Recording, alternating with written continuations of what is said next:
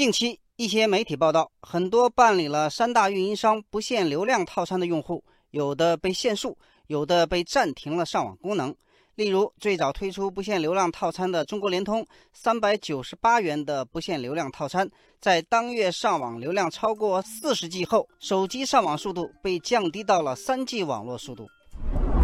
除中国联通外，中国电信和中国移动的不限流量套餐限速阀值也随着价格的下调变得更加苛刻，有的甚至会把网速降低到二 G 网络水平，导致用户打开普通网页都很困难。据报道，浙江温州的江先生因为所用流量达到了一百 G 而被暂停使用流量功能。江先生询问浙江移动为何关闭自己的上网功能时，移动客服给出的答复是：全国不限流量套餐到一百 G 封顶。这一解释引发了网友的质疑。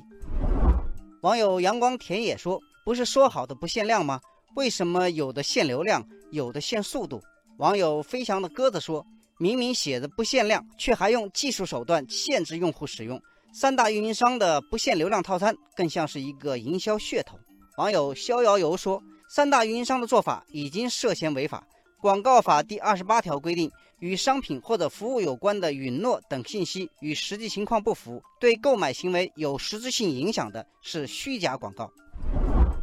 网友悠悠南山禁不住发问：到底是什么让不限流量套餐变成了套路？网友云端畅游认为，这个现象很可能是激烈的市场竞争导致的。目前，国内 4G 市场竞争相当激烈，在价格、上网速度和信号覆盖没有显著区别的情况下，三大运营商想要抢夺客户，只能另寻良方。网友流年说：“中国联通试水不限流量套餐，撕开了一个恶性竞争的口子。在中国联通之后，中国电信和中国移动都跟进不限流量套餐。一年多来，不限流量套餐的价格最低已经跌到了二十九元，竞争的惨烈程度可想而知。”